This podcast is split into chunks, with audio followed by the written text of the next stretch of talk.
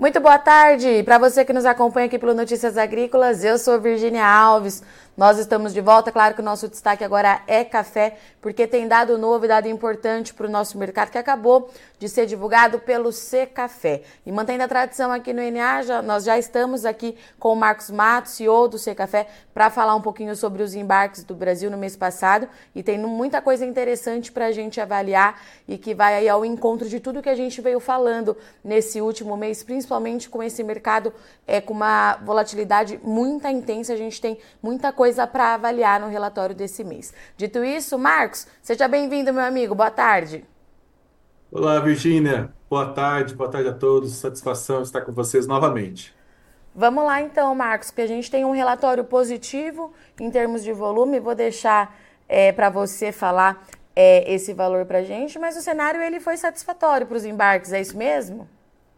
Ah, sem dúvida nenhuma. Lógico, nós tivemos todo aquele primeiro semestre muito desafiador, né, que era uma entre-safra de duas safras baixas. Veio a safra 23, nós colhemos a safra 23.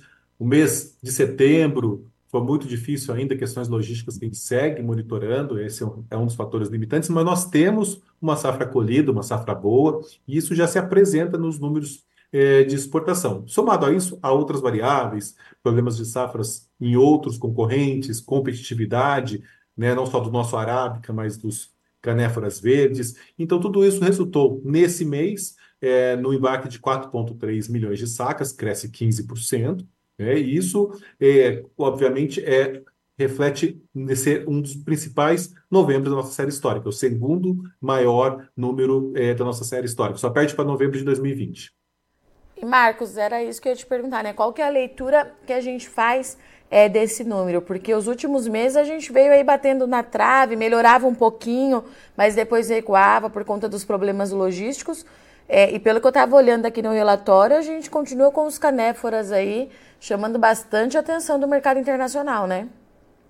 Ah, com certeza. Inclusive, no mês de novembro, nós exportamos quase 900 mil sacas de canéforas o conilon e o robusta, desculpa, as canéforas verdes, e, e é um crescimento de 678%, muito expressivo. Se a gente olha o ano civil, de janeiro a novembro, nós exportamos 4,1 milhões de sacas, um crescimento de 186%. Isso reflete que agora que nós estamos vendo essa competitividade, até o mês de outubro também nós tivemos números é, é, bem interessantes nesse sentido, de competitividade dos nossos canéforas, e isso realmente ajuda a, a alavancar as exportações brasileiras. E eu vou aproveitar que a gente está falando é, desse tipo de café, Marcos, porque vocês é, chamaram atenção no relatório é, desse mês, inclusive para os embarques realizados para outras origens produtoras, como o Vietnã e Indonésia, o que confirma aquilo que a gente vem falando no mercado é, de quebra de safra nessas duas origens, como é que a gente avalia isso, né? É o Brasil atendendo também esse pessoal que, na teoria, poderia estar ajudando a gente a abastecer o mundo? Olha, com certeza traz elementos sobre isso. Nós temos é, vários países emergentes, países produtores, novos mercados é, se destacando nessas estatísticas. País produtor é um exemplo. Nós crescemos 12% do acumulado de janeiro a novembro. Claro que aqui traz um efeito acumulado e o primeiro semestre foi muito difícil para todas as condições por Sim. falta de disponibilidade de café que o Brasil não tinha. Mas no caso mais recente, ainda analisando esse período de janeiro a novembro, quando a gente olha país produtor, esse 12%, quando a gente abre esse número, a gente realmente vê números muito expressivos. O México comprando um pouco mais de 400 mil sacas do Brasil, crescendo 463%, e tem um parque industrial muito importante no México, usa para mercado interno e usa para exportar esse produto industrializado. O Vietnã se destacou, crescendo 503%, e aqui são cerca de 130 mil sacas adquiridas, e a Indonésia crescendo 135%, comprando 171 mil sacas do Brasil. Então, realmente há elementos de que, é, primeiro, o café brasileiro é muito é, competitivo, temos diferenciais competitivos, mesmo com a entrada agora da safra é, desses países, e com certeza as questões climáticas, demanda mais aquecida, tudo isso é, nos coloca numa situação de viabilidade. Marcos, quando a gente fala é, nos destinos, eu vi aqui também que vocês destacaram a China, né? Que isso foi um assunto que a gente começou a abordar lá no começo é, de 2023 e vai se confirmando aí como um importante importador do nosso produto, né?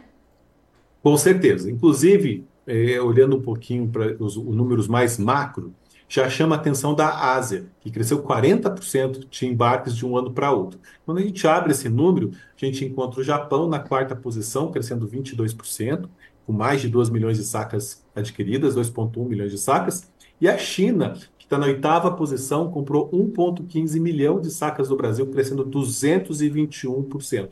China, que até 2022 é, até era número, número 22 no nosso ranking, e agora ocupa a oitava posição. E lembrando que ela, com esse número, 1,15 milhão de sacas, está muito próximo do sexto colocado, que é o Reino Unido, com 1,2 milhão de sacas, que também na sexta posição cresceu 71%. Então são números muito interessantes, expressivos, e mostram que é um potencial enorme para continuar a, a, se trabalhar com esse mercado. Um mercado que é alvo do Secafé em ações de promoção da imagem, com redes de cafeterias, isso desde 2020. Isso numa época que o Brasil exportava um pouco mais de 100 mil sacas. Agora nós estamos falando mais de um milhão de sacas. Marcos, era isso que eu ia te falar. A gente falou aqui é, de alguns mercados que o Brasil ainda tem bastante espaço para avançar, né? Tem muita coisa ainda para acontecer, incluindo a China, inclusive essas outras origens produtoras, a gente ainda consegue chegar é, com mais força nessas regiões, né? Ah, acreditamos que sim, inclusive há um trabalho feito pela própria Apex que nós apoiamos. É, mais de 300 milhões de chineses conhecem café. Então nós temos uma possibilidade enorme. E o café é símbolo do mundo globalizado, é status social. E eles gostam do lado social da cafeicultura, das histórias familiares, que é justamente o Brasil tem muitas histórias para contar, muita diversidade, e a gente falando a língua certa, mostrando as informações de forma correta, é, gera esse interesse crescente. E já fomos procurados por talvez a maior rede de cafeterias para desenvolver também projetos ao longo de 2024, que nós vamos contar para vocês com todos os detalhes. E tudo isso ajuda o Brasil, sim, se firmar. Todos os projetos ajudaram o Brasil a crescer. E olhando a China, estamos vendo os números comprovam. Se a gente olhar a Europa, o que comprova o sucesso de fazer ações de promoção da imagem é a própria pesquisa de percepção do agro, que mostrou que o café é o único que tem uma percepção positiva de uma forma majoritária em todos os públicos ali da Europa. Então nós temos muito trabalho a fazer, mas ao mesmo tempo o café tem sido exemplo. Como é que a gente usa essas informações, esses dados é, da pesquisa, por exemplo, a nosso favor, né, Marcos? Principalmente é, em tempos em que nós estamos sendo é, tão cobrados e não o setor café, né, enquanto Brasil mesmo. Bom, se olharmos os mercados distintos, os mais exigentes, como a Europa, a gente percebe nessa, na pesquisa de percepção, eles esperam que o agro brasileiro abrace a sustentabilidade, a rastreabilidade e se envolva com a cidadania.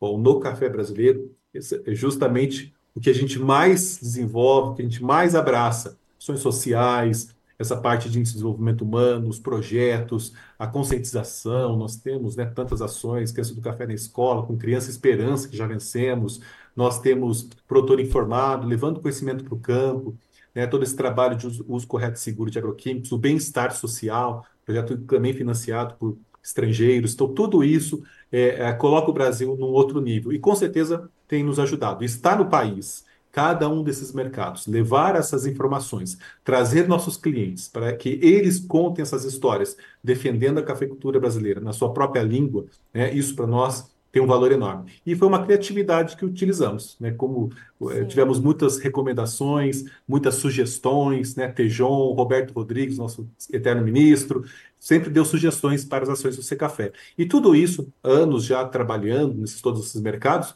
a gente entende mais o consumidor. E quando vamos para a China, a gente entende que o marketing também tem que ser adequado, tem que ser voltado para as pessoas, para a humanização. Então, tudo isso a gente foi aperfeiçoando ao longo dos últimos anos. E Marcos, em relação é, aos problemas e aos entraves logísticos, né? Qual que é o cenário que a gente tem? Problema solucionado ou ainda precisamos monitorar?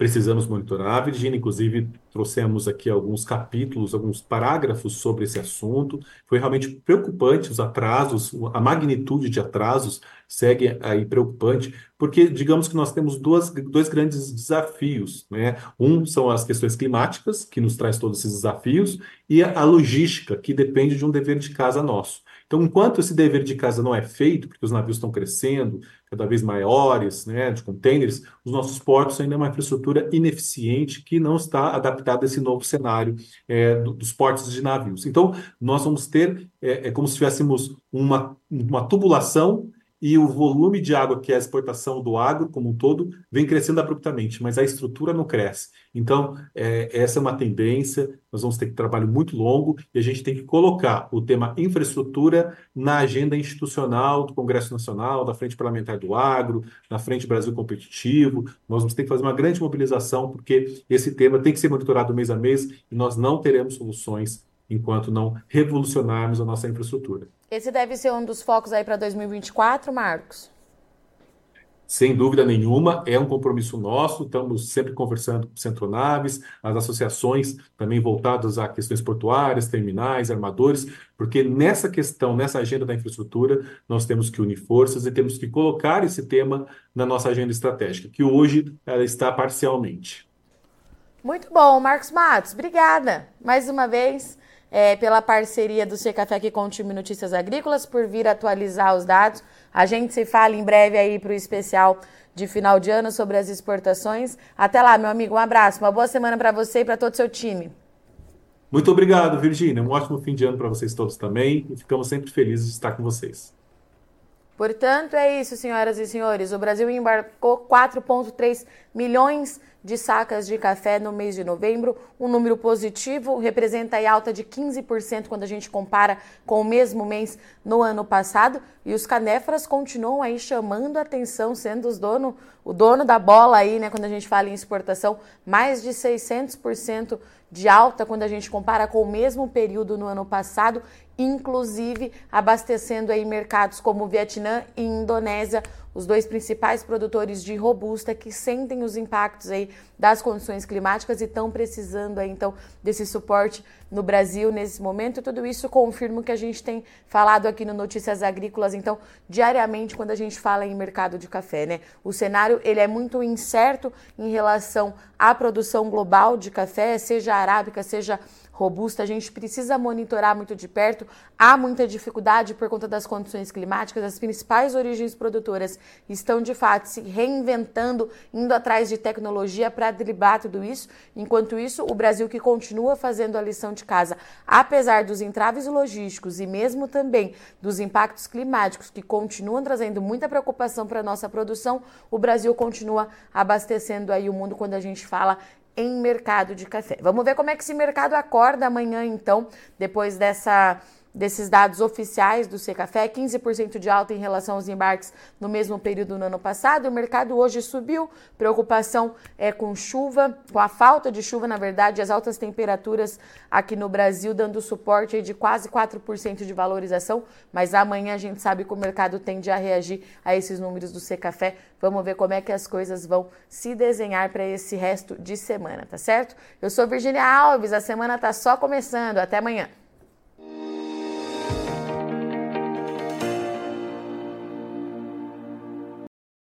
Participe das nossas mídias sociais no Facebook Notícias Agrícolas, no Instagram arroba Notícias Agrícolas e em nosso Twitter arroba Noteagri. E para assistir todos os vídeos, se inscreva no YouTube, na Twitch, no Notícias Agrícolas Oficial.